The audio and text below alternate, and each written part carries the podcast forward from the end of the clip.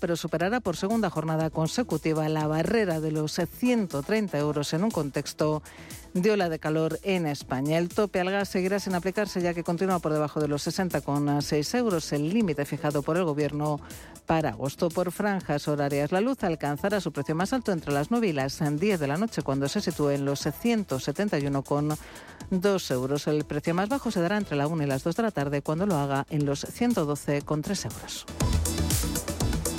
Continúan escuchando Radio Intereconomía, se quedan ya con Alma Navarro y cierre de mercados.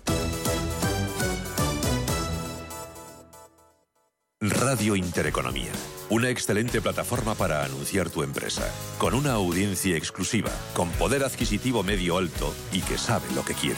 Teléfono 919992121 y en comercial arroba intereconomía.com. Radio Intereconomía, la radio de las empresas.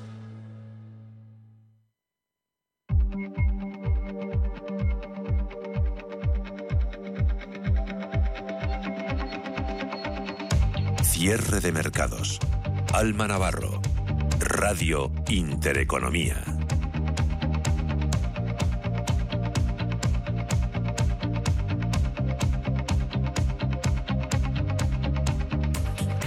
Muy buenas tardes y bienvenidos a la primera hora de cierre de mercados en Radio Intereconomía. Hoy por fin van a pasar cosas, están pasando cosas que pueden actuar como catalizador y revulsivo en los mercados, no sin olvidar que estamos a 23 de agosto y que la fecha da para lo que da porque los inversores, muchos de ellos, están de vacaciones. Lo primero, vistazo en tiempo real a los índices, están en positivo tanto en Estados Unidos como en Europa. Tenemos al tecnológico Nasdaq revalorizándose un 0,84%, 13.618 puntos.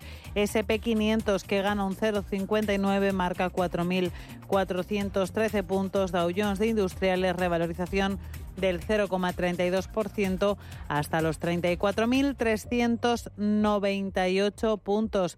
Desde el viejo continente se acaban de dar la vuelta a algunos de los índices, como ha sido el caso del IBEX 35 que se ha puesto en color rojo, cae un 0,07%. También lo hace el CAC 40 de París, que se deja un 0,05%. El resto de índices europeos sí que se mantienen en positivo, con la bolsa de Londres subiendo un 0,47 y el MIP del italiano en tablas con una revalorización del 0,01%. En cualquier caso, ¿cuáles son los revulsivos?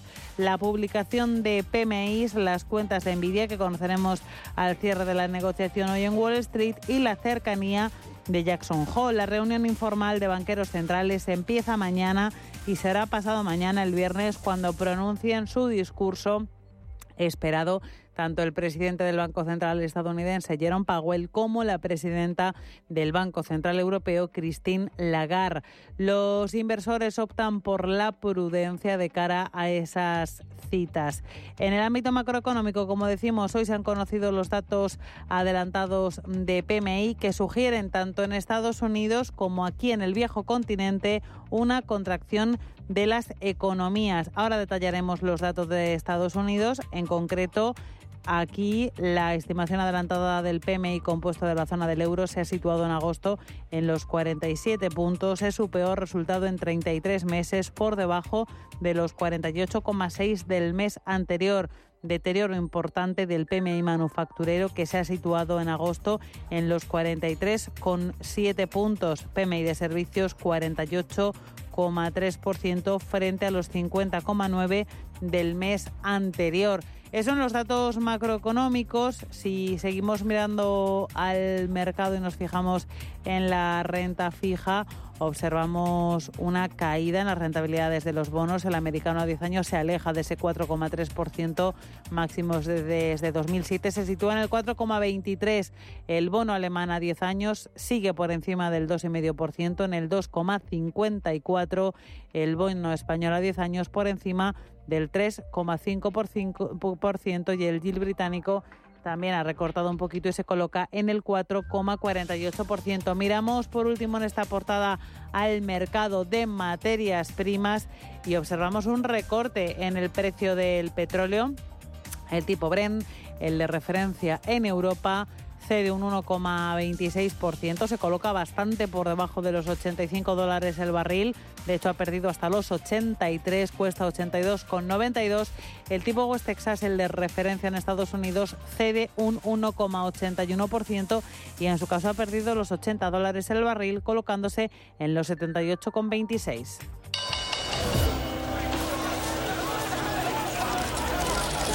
En cierre de mercados, Wall Street. En Wall Street la negociación ha empezado con cierto sentimiento optimista, con los inversores pendientes de ese comienzo mañana de la cumbre informal de banqueros centrales de Jackson Hole. Se va a extender hasta el sábado 26 de agosto y lo previsible es que estos líderes de todo el mundo analicen la situación y los retos de la economía global. Ya les hemos dicho, las comparecencias más esperadas son las de Jerome Powell y Christine Lagarde, que se van a producir el viernes. De Powell se espera que se reafirme en la dependencia de los datos macroeconómicos para determinar la evolución de la política monetaria de aquí a final de año e incluso en 2024. Más allá de eso, el protagonista del día es indudablemente el fabricante estadounidense de chips y tecnología Nvidia. La compañía rendirá cuentas del segundo trimestre del año al terminar la negociación. Eso será 10 de la noche, 9 en el archipiélago canario. Nvidia, inteligencia artificial, una de las mayores empresas del mundo por capitalización tras triplicar este 2023 su valor en bolsa. Las expectativas, al igual que la valoración de Nvidia, se sitúan 53 veces por encima de su beneficio. Cualquier decepción haría pagar caro al mercado el listón, que de momento a nivel previsiones está muy alto. También pendientes de Huawei, que estaría construyendo una red secreta de plantas de semiconductores en China según ha denunciado la Asociación Global de esta industria. En Estados Unidos, como decimos, datos macroeconómicos importantes. Se acaban de publicar las lecturas preliminares del mes de agosto de PMIs manufacturero y del sector servicios. Y por ahí vamos a empezar las claves del día. Paul Mielgo, buenas tardes. ¿Qué tal, Alma? Muy buenas tardes. Eh, unos datos eh, macro, eh, pues bastante mixtos, aunque la actividad eh, en Estados Unidos eh, se expande al menor ritmo en eh, seis meses, según los PMIs de SP Global. reflejan un enfriamiento de la economía estadounidense. El PMI compuesto, en su primera lectura de agosto, queda tan solo en 50,4 frente a la 52 del dato anterior lo mismo que esperaba el consenso de economistas. Recordemos que el umbral de 50 separa la expansión de la contracción. En cuanto al PMI manufacturero, eh, sigue en terreno de contracción eh, y empeora. Eh, baja de 49 a 47 frente a la estimación del 49,3. En el sector servicios todavía vemos expansión, pero algo menor, hasta 51 puntos desde los 52,3 anteriores. También se han publicado hace escasos minutos las ventas de vivienda nueva en Estados Unidos correspondientes al mes de julio, que aumentan un 4,4% hasta 714.000 unidades en tasa anualizada frente a una revisión bajista del mes de junio hasta 684.000 unidades. Y en el sector inmobiliario, las solicitudes semanales de hipoteca han caído un 5% al nivel más bajo en 28 años debido a las subidas de tipos de interés. Respecto a la misma semana del año pasado, la caída de las solicitudes eh, es del 30%. La semana pasada la media del tipo fijo en los préstamos a 30 años se incrementó al 7,3% desde el 7,1 a tipo variable, el incremento ha sido del 7,6, el mayor nivel en cinco meses. Pero la sesión viene marcada por la actualidad ah, corporativa. Nvidia está despertando de nuevo el optimismo en el mercado. Se espera que el fabricante de chips en el centro del revuelo por la inteligencia artificial registre mayores ingresos en el segundo trimestre de lo que ha pronosticado la propia compañía hace tres eh, meses. Las acciones eh, de Nvidia esperan estos resultados con un avance del 1,73%. Es el principal eh, termómetro eh, para lo que cabe esperar respecto al rally de la inteligencia artificial, eh, un motor que ha impulsado recientemente a los valores tecnológicos. Cualquier detección de Nvidia podría desencadenar una recogida de beneficios. Roberto Scholtes es director de estrategia de VS en España. Sí, es un valor que ha subido muchísimo, que, está sobreponderado en muchísimas carteras, que es ya de los principales capitalizaciones bursátiles de, todo el mundo, así que las expectativas son muy altas, el riesgo de decepción, por lo tanto, también es significativo. No, sería descartable que, aunque los resultados sean espectaculares eh, en sí, pues el, mercado opte por, una cierta toma de, de beneficios. En lo que va de año, la acción de Nvidia ha subido un 217%. El sector de semiconductores es también noticia porque, según publica la agencia Bloomberg, Huawei estaría construyendo una serie de instalaciones secretas para la fabricación de chips en toda China. Cita la agencia la Asociación de la Industria de Semiconductores, la principal patronal de esta industria a nivel mundial. Huawei ha estado en el centro de las tensiones entre Estados Unidos y China en materia de seguridad. La compañía está recibiendo aproximadamente 30.000 millones de dólares en fondos estatales del gobierno chino, según las mismas fuentes. El Departamento de Comercio de Estados Unidos eh, prohíbe a Huawei trabajar con empresas estadounidenses en casi todas las circunstancias, pero si Huawei está construyendo instalaciones bajo nombres de otras empresas, como afirma la Asociación de la Industria de Semiconductores, entonces podría conseguir eh, eludir las restricciones del gobierno estadounidense. El Departamento de Comercio añade ha añadido a Huawei a su lista negra en el control de exportaciones. Lo hizo ya en 2019 por motivos de seguridad, aunque la empresa niega ser un riesgo en este sentido. Hoy nos fijamos también en Food Lockers, eh, que se desploma más de un 30%. La cadena minorista especializada en ropa y calzado deportivo ha revisado a la baja por segunda vez sus previsiones anuales y va a suspender también el reparto de dividendo. La noticia llega un día después de un informe decepcionante de su rival Dick's Sporting Goods, que achacaba sus malos resultados a un aumento en los robos en sus tiendas. Food Locker ha tenido una pérdida neta de 5 millones de dólares después de unos ingresos de 94 millones en el mismo periodo del año anterior. Las acciones de Peloton, el fabricante de bicicletas estáticas, se desploma un 23% después de presentar unas pérdidas trimestrales mayores de lo esperado. La otra cara de la moneda es Abercrombie Fitch. Las acciones de la compañía minorista de moda están disparadas un doble dígito tras batir al consenso del mercado. La compañía también ha elevado su guía para el conjunto del año. Abercrombie se ha destacado porque ha desafiado las tendencias de toda la industria que se observan en minoristas como Home Depot, Target y Walmart. Echamos por último un vistazo a los eh, blue chips eh, de la Dow Jones.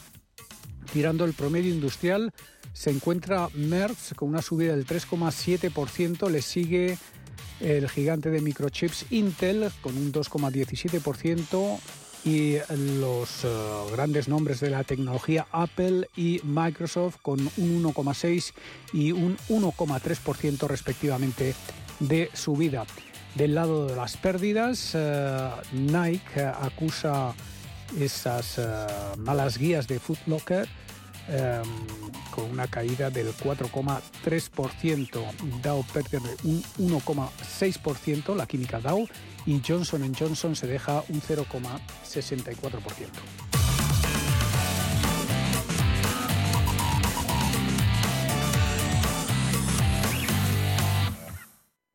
¿Buscas un broker para operar en el mercado americano? Opera con eBroker al alza o a la baja, con plataformas de trading avanzadas y la garantía y solvencia que solo un broker español especializado en derivados puede ofrecerte. Abre ahora tu cuenta demo totalmente gratis y pon a prueba tu trading. ebroker.es, reinventando el trading. ¿Por qué Agua Sierra Cazorla es única? El equilibrio de su manantial es único, el más ligero en sodio la idónea para la tensión arterial, más rica en magnesio, calcio y bicarbonato. Y ahora agua Sierra Cazorla con los refrescos saludables de verdad. Sin azúcar y sin gas, más naranja y limón.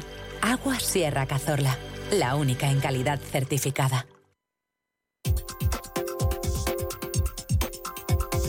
Cierre de mercados. Actualidad. Análisis. Información.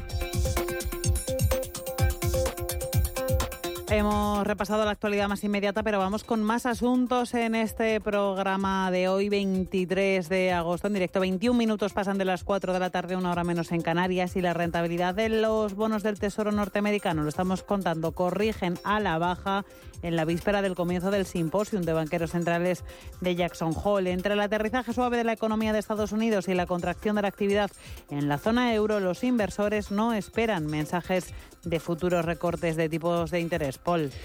La rentabilidad del Treasury a 10 años eh, se reduce en unos 5 puntos básicos hasta el 4,2% después de alcanzar máximos de 16 años, mientras eh, que el 30 años cae también hasta el 4,36%. La reciente subida de los bonos eh, se ha producido en medio de una economía estadounidense sorprendentemente resistente y la posibilidad de que la inflación siga en niveles altos, lo que ha obligado a la Fed a mantener los tipos de interés altos por más tiempo. Su presidente Jerome Powell hablará el viernes a las 4 de la tarde hora peninsular española al concluir el simposium de dos días en Wyoming y ese mismo día lo hará a las 9 de la noche Christine Lagarde, presidenta del BCE. El mensaje clave de los banqueros centrales en Jackson Hole, según Roberto Scholtes, director de estrategia de UBS en España, es que los posibles recortes de tipos están todavía lejos de producirse. Sí, esa es la, gran cita para este fin de semana. El presidente de la Fed, Powell, habla el, viernes también ya por la tarde en, Europa y probablemente tampoco nos vaya a dar muchas pistas porque los propios bancos centrales ahora mismo no, no, saben bien eh, por dónde están yendo las presiones inflacionistas, si van a ser necesarias más subidas de tipos o no, pero hay un mensaje que sí que va a ser claro, que, va, que, repetirá, y es que los recortes de tipos están todavía lejos, que las presiones inflacionistas van a tardar tiempo en moderarse. Así pues, los inversores van a estar muy atentos a las pistas sobre la trayectoria de la economía y sus implicaciones para la política monetaria, con la esperanza de que el último aumento de tipos de la Fed en su reunión de julio marque el final de una campaña de subidas que comenzó a principios de marzo de 2022. Pero el presidente de la Fed de Richmond, Thomas Barkin, adoptaba ayer un tono agresivo, reiterando que la Reserva Federal necesita defender el objetivo de inflación del 2% para preservar su credibilidad ante el público. Esta semana hemos ido repasando algunos puntos importantes de la cumbre de los BRICS, las economías emergentes en Sudáfrica, los líderes de Brasil, Rusia, India, China y Sudáfrica con la excepción de Vladimir Putin, se han dado cita para hablar, entre otras cosas, de la posibilidad de incorporar nuevos países como Turquía o hasta la creación de una divisa común. Y de esto queremos hablar hoy porque es una idea que viene de lejos y que tiene como objetivo la desdolarización de la economía. Pedro Fontaneda, buenas tardes. Muy buenas tardes. Una divisa común.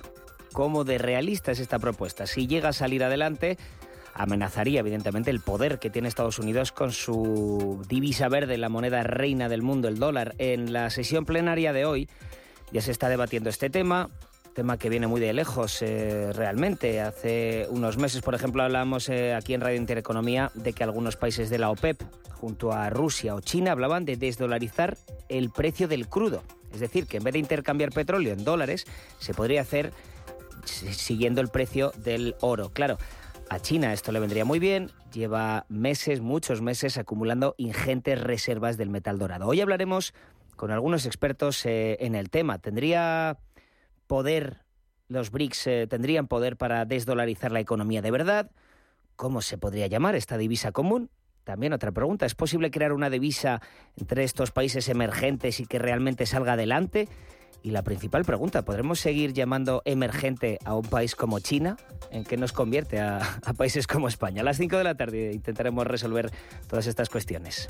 Y vamos a hablar de economía doméstica. Tras la caída en picado del peso en las elecciones autonómicas del 28 de mayo, Pedro Sánchez condujo a los españoles a las elecciones generales del 23 de julio. En pleno verano, ningún partido consiguió la mayoría suficiente para gobernar y nos adentramos en una incertidumbre política de la que no hemos salido. Con las Cortes y las presidencias de las cámaras constituidas, el rey Felipe VI abrió ronda de consultas con los partidos políticos con representación parlamentaria que finalizó ayer con Alberto Núñez Feijóo, nombrado candidato a la investidura investidura que se va a celebrar los días 26 y 27 de diciembre, un panorama político que nos plantea la más que probable prórroga de los presupuestos del Estado para 2024 que analizamos con Elena de Blas.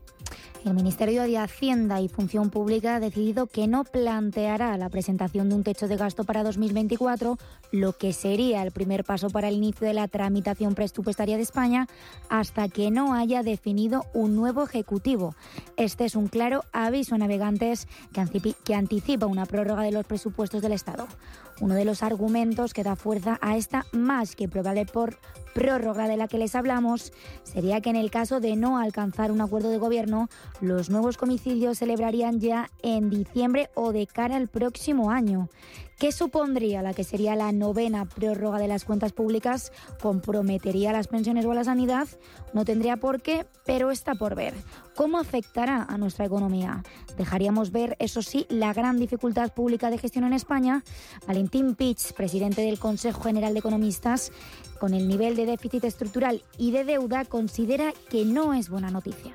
La realidad es que con el nivel de déficit estructural que tenemos y la deuda que tenemos, esta situación un poco económica, un poco a ver qué sucede, pues no es una buena noticia la imagen y la realidad de dificultad de, de gestión de lo público. Andaremos más adelante con él en ello, así como si en todos estos supuestos supondrían un problema para España para cumplir sus compromisos de gasto.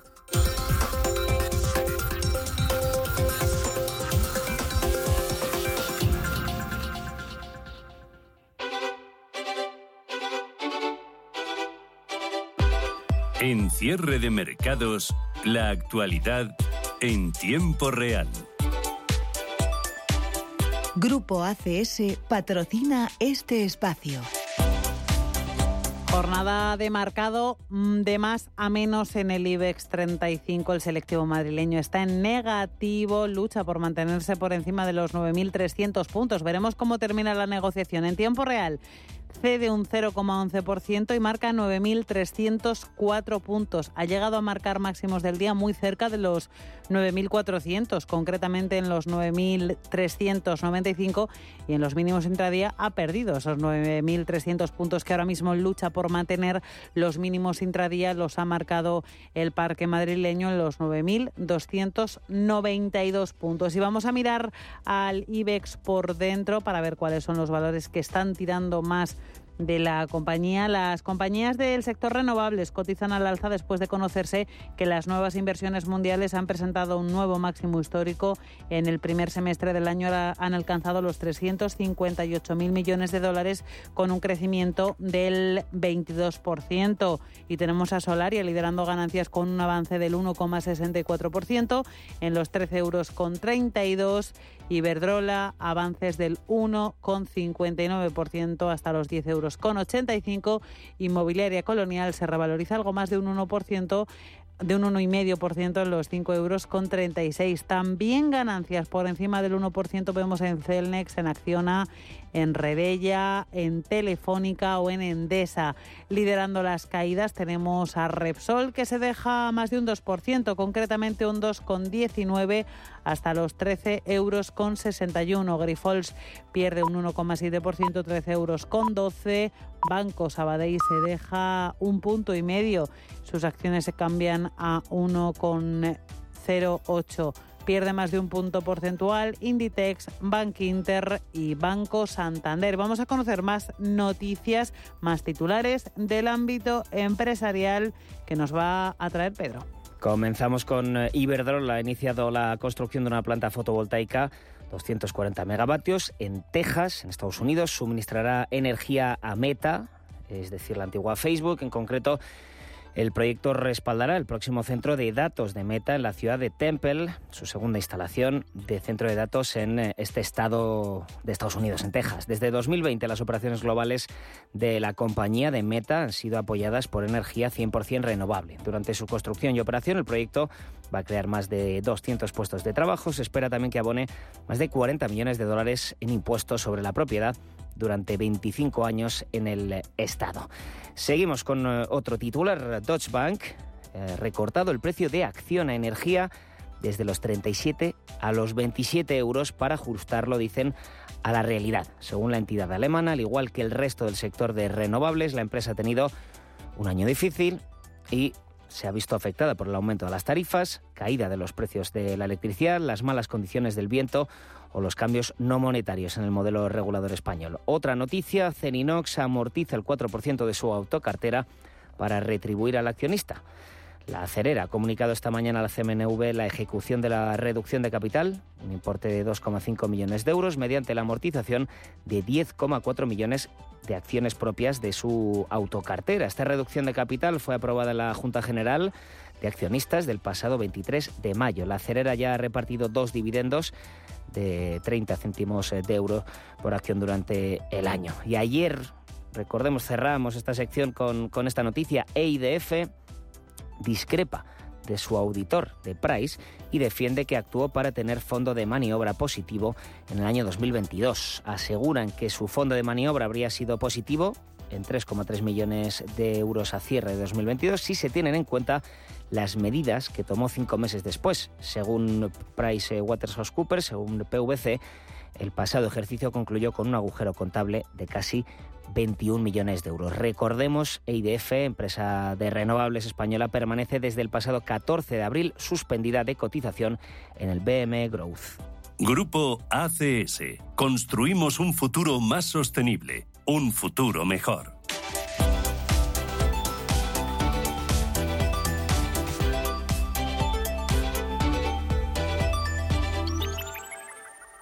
Son las 4 y 32, las 3 y 32 en Canarias y aproximadamente en una hora será cuando empiece nuestro consultorio de bolsa de este miércoles, hoy con Pepe Bainat de Bolsas y Futuros. Así que si quieren participar aquí en directo con nosotros para dejar sus consultas a nuestro experto, ya saben que pueden hacerlo a través de las vías de siempre, nos pueden llamar por teléfono, nos pueden escribir por WhatsApp o si lo prefieren, pueden comunicarse con nosotros a través de nuestro canal de YouTube por el que estamos emitiendo para todos ustedes por streaming. Tomen nota de las vías de contacto y del teléfono. 91 533 18 51 o 609 22 47 16 para las notas de voz y WhatsApp. De lunes a jueves, consultorio de bolsa y fondos de inversión en cierre de mercados.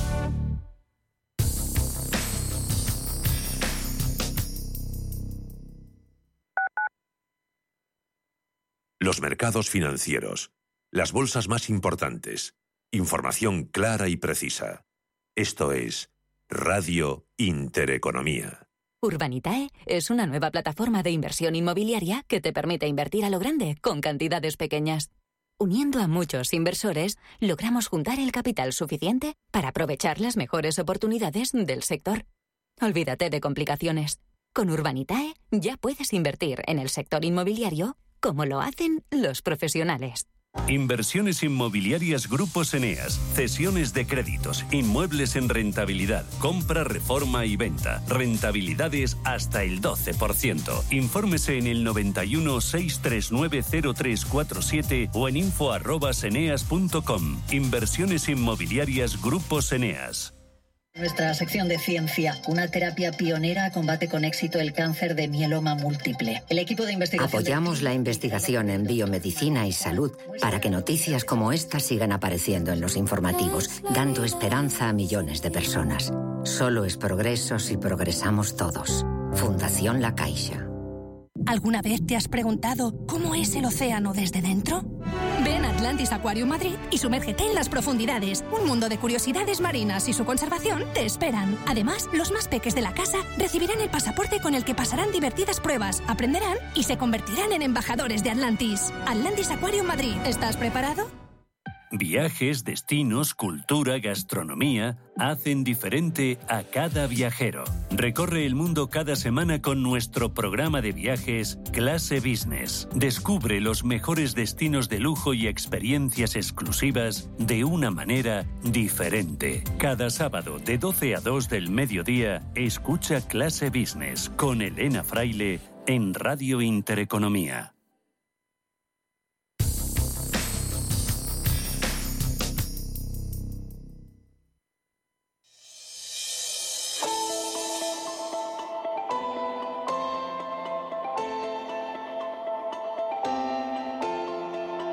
Expansión y ciclo. Cierre de mercados.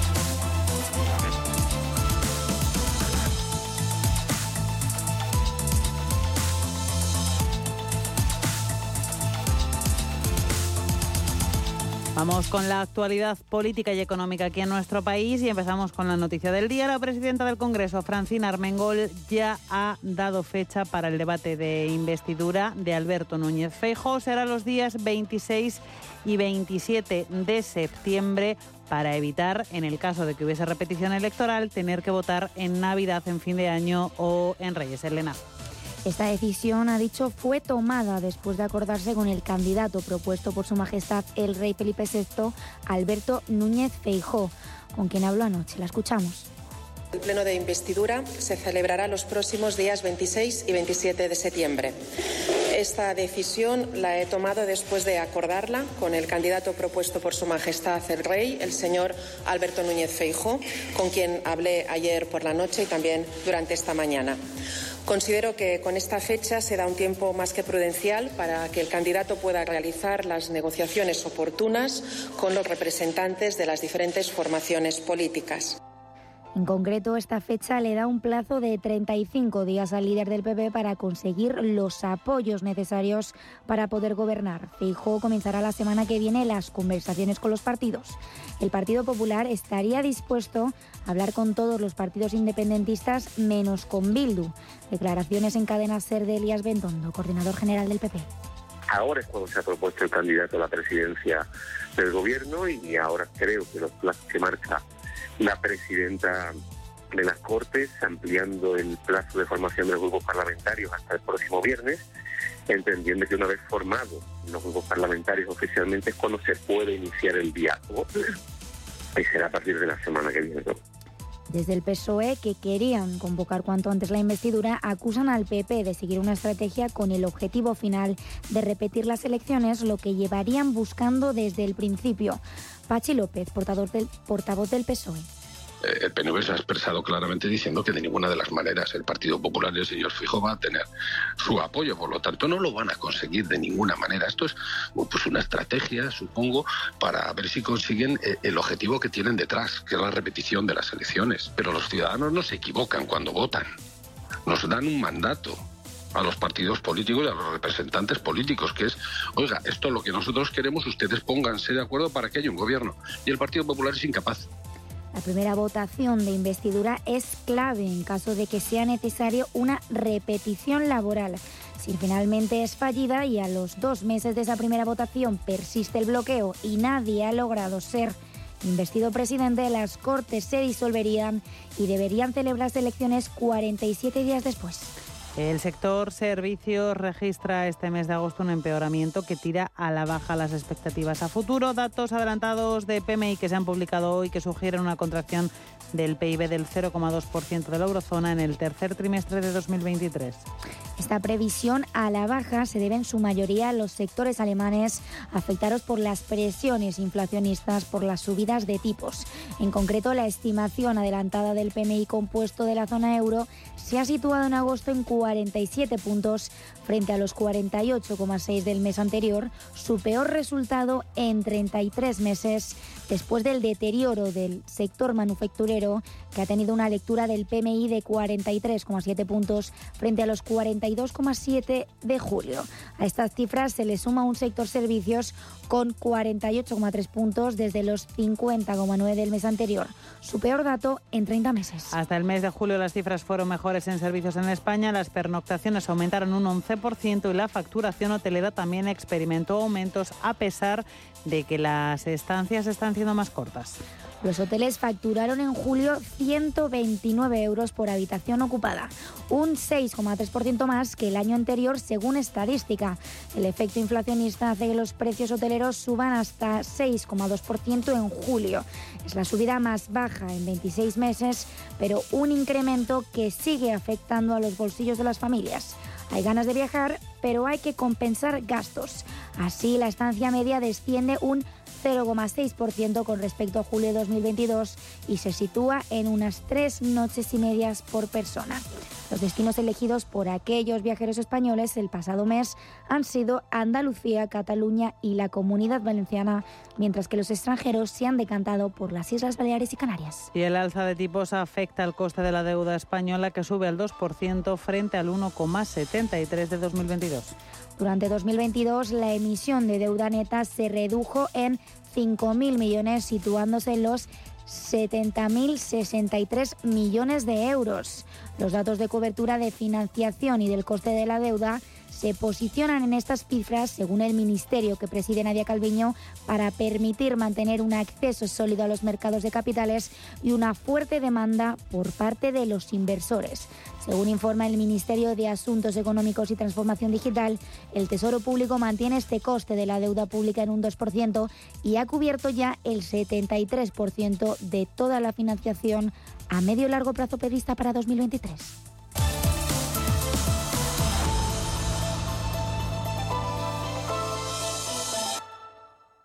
Convocamos la segunda edición de los premios Radio Intereconomía para reconocer el liderazgo de las empresas y la industria en nuestro país. Premios a las categorías de innovación, impacto, sostenibilidad, excelencia y liderazgo. ¿Quieres formar parte de ellos? Infórmate en premios.intereconomía.com.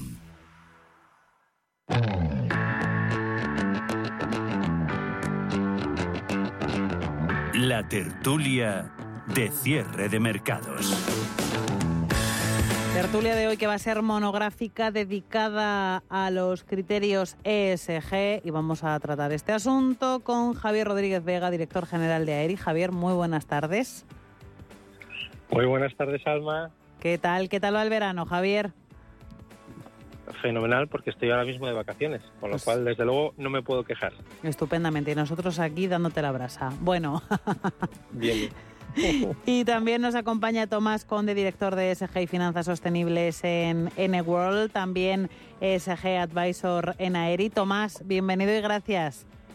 Gracias a vosotros, Alma. Encantado de estar aquí con vosotros. O sea que magnífico, contar con nosotros. Un placer. Ya saben ustedes que la reputación de una empresa depende en gran parte de esos criterios ESG, de implementarlos en su gestión. Actualmente se consideran ya no necesarios, sino incluso imprescindibles para las empresas, para las grandes, para las pequeñas, también para las inversiones. Muchos inversores optan por compañías que se vinculan a ese tipo de criterios, pero vamos a hablar de qué son, de cómo impactan y de cómo han ido evolucionando, cómo ha ido evolucionando su implementación en los últimos años en medio de esta situación mundial tan compleja. Lo primero de todo, Tomás, como experto, ¿qué es eso de criterios ESG? Bueno, perfecto. Los criterios ESG. El criterio ESG es básicamente la integración de las variables ambientales, sociales, éticas y de gobierno corporativo en, por y para el negocio. Y por cierto, Alma, perdóname, pero eh, SG nada, absolutamente nada tiene que ver con reputación. Eh, soy contundente porque es una confusión que ha existido en el mercado durante los últimos 10 años y esto ha cambiado de manera dramática. Esto es un tema estrictamente financiero y gracias a Dios sois intereconomía, así que no podemos celebrarlo de mejor manera, desde luego. Pues hecha esa puntualización, quiero hablar con vosotros también de hacer un poquito de retrospectiva. ¿Qué ha pasado con los ESG tras la pandemia y la guerra en Ucrania, que han sido yo creo que los dos grandes hitos eh, negativos que han marcado los últimos tres años? ¿Estamos mejor, peor o igual que en 2019, que era cuando el mundo estaba en una situación más o menos de equilibrio y de tranquilidad? Mm, bueno, si pues me permites, Javier, adelante, por favor. No, no, adelante, adelante, Tomás, por favor. Bien, siempre te quería decir que, que estamos eh, infinitamente mejor. Ah, la pandemia no es que haya contribuido a ello de manera positiva o negativa, tampoco desafortunadamente la invasión o la guerra. Eh, lo que sí que está claro que gracias a la regulación ah, en España hubo un antes y un después derivado de la famosa ley 11, la de, la de, de, la de reporting eh, no financiero, donde por primera vez se obligaba a que los consejeros firmasen las cuentas más consolidadas y los informes de gestión con los estados de información no financiera. Ahí empezó realmente la buena marcha de este concepto y después se ha, se ha reforzado muy muchísimo con una eh, enorme regulación por parte de Europa que está obsesionada con convertir, eh, lógicamente, a Europa en el primer continente climáticamente neutro en el 2050 y, uh, y luchar de una manera denodada contra el greenwashing que ha abundado en el mercado durante los últimos años, muy relacionado con el concepto reputacional que te he mencionado eh, Alma al principio. Javier. Yo se añadiría, se añadiría Alma, a ver, eh, en el fondo eh, hay una coincidencia temporal. Es decir, la pandemia comienza en, eh, en el 2020 eh, y justo estos últimos tres años, vamos a decir tres, cinco años, realmente no son tres, pero los tres años últimos ha sido especialmente, hay, ha habido un exceso, o sea, la regulación está muy bien, pero ha habido un exceso de regulación en Europa, coincidente con, entonces sí se podría checar una coincidencia mm, temporal con, tanto con la pandemia como con Ucrania, en el fondo, ¿no? Sí es cierto que cuando hablamos de ESG, eh, donde tenemos los factores, como decía Tomás, ambientales, sociales, éticos y de buen gobierno, es cierto que la pandemia lo que ha hecho también, ahí sí que ha sido la pandemia, ha sido potenciar mucho la atención que prestan eh, todos los stakeholders de las compañías, a las propias compañías, los inversores, los analistas y demás, a la S. Es decir, durante un par de años, la S de, factores sociales se ha potenciado muchísimo. La gente, digamos que los, los, de buen gobierno ya se dan por hechos. La parte de gobierno corporativo se está presionando a las compañías desde hace 20, 25 años, quizás algo más. Los medioambientales ya llevábamos en España, se notó mucho en Europa con el tema de la COP París y demás pero la S social, que quizás era la más abandonada, sí que a raíz de la pandemia se ha potenciado, se ha potenciado mucho. Es decir, de repente es esa parte de la conciliación, es como hacemos que la gente pueda trabajar desde sus casas, teletrabajo y demás. Entonces ahí sí que ahí sí que no es coincidencia, sino que sí que puede haber sido más a causa de. Pero el otro hay una coincidencia temporal, desde luego, de la sobre, sobreregulación, y digo sobreregulación a propósito, hay regulación fenomenal, pero hay sobreregulación. En Europa hay una regulación salvaje, coincidencia temporal con, eh, con esta época de pandemia de Ucrania. ¿Estás de acuerdo con esa sobreregulación, Tomás? Absolutamente, absolutamente de acuerdo. Yo, bueno, sabes que el concepto que se, se acuñó en el mercado es el de tsunami regulatorio uh, y es absolutamente cierto. tengo, bueno, cuando yo estuve trabajando en, en, en el IIF en Estados Unidos, había un concepto que me molestaba mucho que decían, pero tenían razón, y decían lo siguiente, nosotros los gringos inventamos, los chinos nos copian y vosotros los europeos reguláis. Aquello, por doloroso que sea, es absolutamente cierto y seguimos en esa tendencia de intentar regular absolutamente todo. Bien es cierto que en materia SG el continente europeo está a años luz del resto, mucho más que Estados Unidos por descontado y que el mercado asiático. Ah, pero esto siempre lo hemos dicho y yo personalmente es un movimiento, digamos, pendular, se ha ido de un extremo a otro, se acabará estabilizando y estoy absolutamente convencido que conseguiremos una economía más sostenible en su, en su gran concepto como tal, es decir, eh, aquellas compañías que tengan un mejor impacto en las sociedades donde están operando. Y esto es ambiental, social, ético, de gobierno corporativo. Es absolutamente todo. Lo que sí que es cierto es que se empieza por la parte ambiental mm, simple y llanamente porque es lo más fácil de medir. Con lo cual eh, respondo afirmativamente que sí, eh, sobre regulación, pero se acabará estabilizando. Estoy convencido de ello y con un buen fin. Has dado con una clave que me interesa, esos criterios de medición que durante mucho tiempo creo que han sido un poco abstractos. ¿Ha ayudado esa, ese marco regulatorio a que esos criterios eh, puedan aterrizarse un poquito? Em, la respuesta es sí, pero no es una respuesta contundente. ¿Por qué? Porque tenemos ahora mismo una competencia de a ver quién, eh, digamos, lo, complica un poquitín más. Es decir, tenemos un formato gringo, un formato americano, que suele ser muy pragmático, y FRS es un ejemplo, y luego tenemos un modelo eh, europeo como es el caso de EFRAC. Estoy hablando aquí de, eh, de, comunicación, estoy hablando aquí de reporting.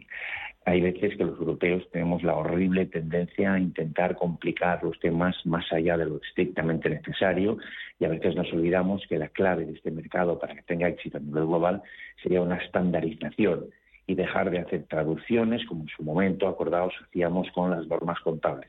Por el amor de Dios, parece que no hemos aprendido y deberemos de entender y espero que Europa lo haga. Yo tengo entendido que sí, pero a veces demuestra que no, a la hora de armonizar y estandarizar, porque es la única forma que podremos medir y podremos comparar. Otra cosa que me parece interesante, hemos hablado de la evolución que se está produciendo en el mundo de los criterios ESG, de esa medición, de esa comparación, del marco regulatorio. Eh, sin embargo, un 48% de las empresas españolas no ha tomado medidas para responder a criterios ESG. Las grandes están obligadas. Entiendo que son pequeñas y medianas empresas, que por otra parte son el 98% del tejido empresarial de nuestro país. ¿Dónde están las barreras para esas pequeñas? Eh, bueno, al final, al final, eh, ah, perdón, sí, de, adelante, Tomás. No, Javier, por favor, tú, tú eres el director general de No, no, no, al final, eh, eh, si yo cuento, soy menos técnico, ya sabéis, soy más generalista. Bueno, cuéntanos. Al final, eh, todo esto, todo esto al final acaba llegando por ser imposición. Es decir, esa ley 11 empieza afectando a las compañías, ahora ya otras compañías más pequeñas tienen que eh, más de 250 empleados, más de 500, lo que sea, ¿no? Es decir, eso va cayendo en cascada. Lógicamente, los primeros a los que afectas a los grandes, y en nuestro caso serían los grandes emisores, a los grandes cotizados, eh, que además son los primeros que están en el radar, porque eso tiene mucho que ver, creo que no hemos usado la palabra todavía, Tomás Alma, pero esto tiene mucho que ver con, con la elegibilidad. los criterios ESG no dejan de ser bottom line, o sea, el fondo de la cuestión es elegibilidad, es decir, que las compañías sean sujetos elegibles para ser invertido en ellos, ¿vale? Es decir, que los inversores puedan invertir en ellos, que se fijen en ellos y tomen posiciones. Entonces, eh, en el fondo, si empezamos a pensar en los grandes inversores, que son los primeros que tomaron esos, ese rol de, activismo eh, ESG, activismo climático en algunos casos y demás, claro, eh, los primeros interlocutores son las grandes compañías. Y luego va bajando en cascada. Todo esto siempre empieza por las grandes compañías y va bajando en cascada. Con lo cual, mientras no hay un mandato, una obligación legal, regulatoria, de que estás obligado a hacer un, reporting no financiero. Es si a mí me obligan, porque tengo soy una compañía IBEX 35 y demás, lo voy a hacer. Si yo soy una pyme con 50 empleados y no me obliga a nadie, esto requiere muchos recursos. Esto requiere recursos en, el área de reporting salvajes. Requiere mucha preparación. Hay que, hay que ordenar mucho la casa interna y mucho limpiar y mucho preparar. Para que dedique recursos no me obliga a nadie a reportar.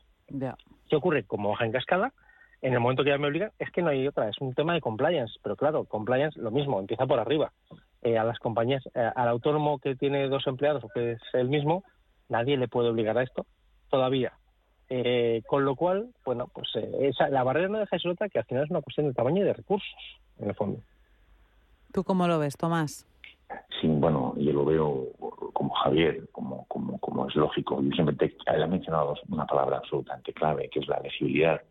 En realidad, eh, también ha dicho que hoy mm, básicamente los conceptos SG es un concepto estrictamente, digamos, regulatorio y de compliance, porque ya es enormemente exigente. Lo que es cierto aquí es que aunque legalmente no estés obligado a medir eh, y por lo tanto gestionar o reportar, lo que sí que está claro es que hoy por hoy, a través de la cadena de aprovisionamiento, muchas compañías que están sujetas indirectamente se ven obligadas a seguir este procedimiento porque quieren ser elegibles en, las diferentes cadenas de aprovisionamiento y por lo tanto cuando se presentan a licitaciones, ya sean públicas o privadas, quieren ser mejores diferencialmente y por lo tanto quieren cumplir con estos requisitos y por lo tanto tendrán que tener su eh, huella de carbono medida, pues diferentes scopes, en enorme complejidad, objetivos, estándares de reporting y absolutamente todo. Problema, siempre, los recursos, los recursos son ingentes, es complicado todavía. Y hay una cosa muy clara, Europa es una economía de pymes y hasta que no consigamos realmente que sean las pymes las que informen sobre estos conceptos va a ser absolutamente imposible que esto tenga éxito. Así de rotundo soy y lo sabe la Comisión Europea y están trabajando en ello sin género de dudas. En breve veremos, yo diría en breve, en un lustro, en un, decenio como mucho, donde todas las compañías, incluso de 10 empleados, se verán obligadas a hacer un reporte mínimo que, pues, como he dicho antes, tendrá que estar estandarizado de tal forma que aquel grupo de interés, stakeholder, que ellos se acerque a la hora de contratarles, emplearles o lo que fuere, pues vean efectivamente cuál es el impacto de esas compañías ahí donde están operando. Así de Desde luego el camino es ese. Eh, os quiero preguntar para terminar una pregunta que espero que me podáis contestar con un titular, aunque es compleja porque nos quedamos sin tiempo, y es si están los criterios ESG politizados. Absolutamente sí. no, hay, no, hay, discusión. Aquí, por, por desgracia, por desgracia, eh, eh, ha habido una apropiación, ah, como en otros temas, pero en este caso hablamos de ESG, vamos a hablar de ESG, ¿no? Hay una apropiación ideológica, hay una apropiación ideológica teniendo a, lógicamente a la izquierda, donde parece que el, malvado el malvado el malvado partido de la derecha pues o los partidos de la derecha no solo en España esto es, esto es global pues no les preocupan los humos y quieren contaminar de, hecho desean contaminar y menos mal que están los partidos de la izquierda para proteger el, el medio ambiente y a, y a, la sociedad. Hay una utilización absolutamente politizada, ideológica, y no debería ser así, porque al final a todos nos preocupa, sinceramente. Yo conozco gente de muchos espectros políticos y, las compañías con las que he hablado y todo el mundo está preocupado, todo el mundo está inquieto por saber si es. Eh, hablamos de elegibilidad, a la gente le inquieta ser elegible, sí o sí, para cosas, para entrar en índices, para ser invertido o, como he mencionado Tomás, para la cadena de valor, para poder entrar en.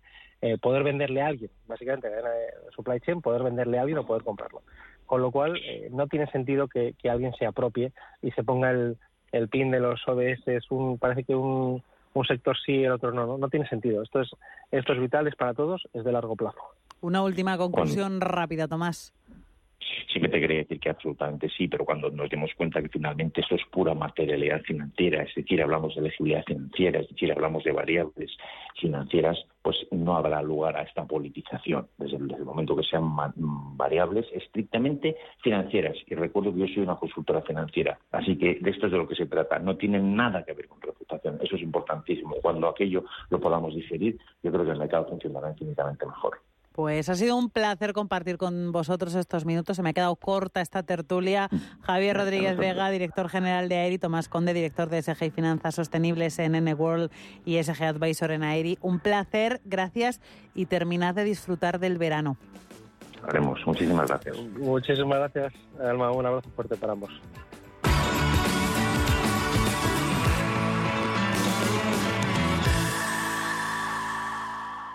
Oye, ¿sabes que Unicaja Banco está comprometida con el medio ambiente? ¿En serio? ¿Cómo lo demuestran? Con sus tarjetas Mastercard. Están fabricadas con material reciclado y son mucho más sostenibles que las convencionales. Bueno, eso es genial. Siempre es bueno saber que hay bancos que se preocupan por el planeta. Unicaja Banco, comprometidos con el medio ambiente y contigo. Descubre nuestras tarjetas Mastercard fabricadas con materiales 100% reciclados y únete a nuestro compromiso con el medio ambiente. Infórmate en cualquier oficina o en unicajabanco.es.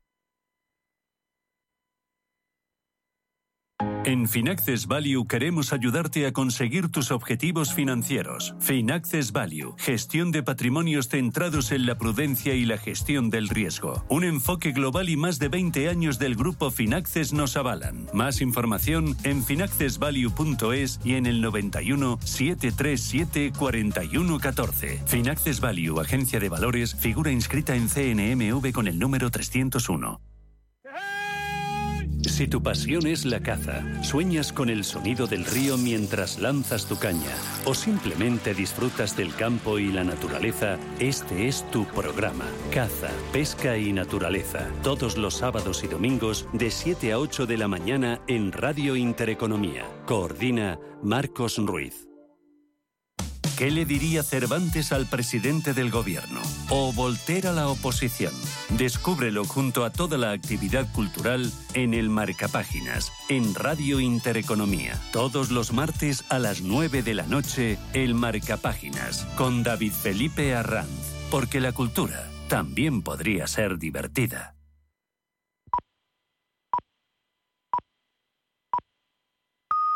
Son las 5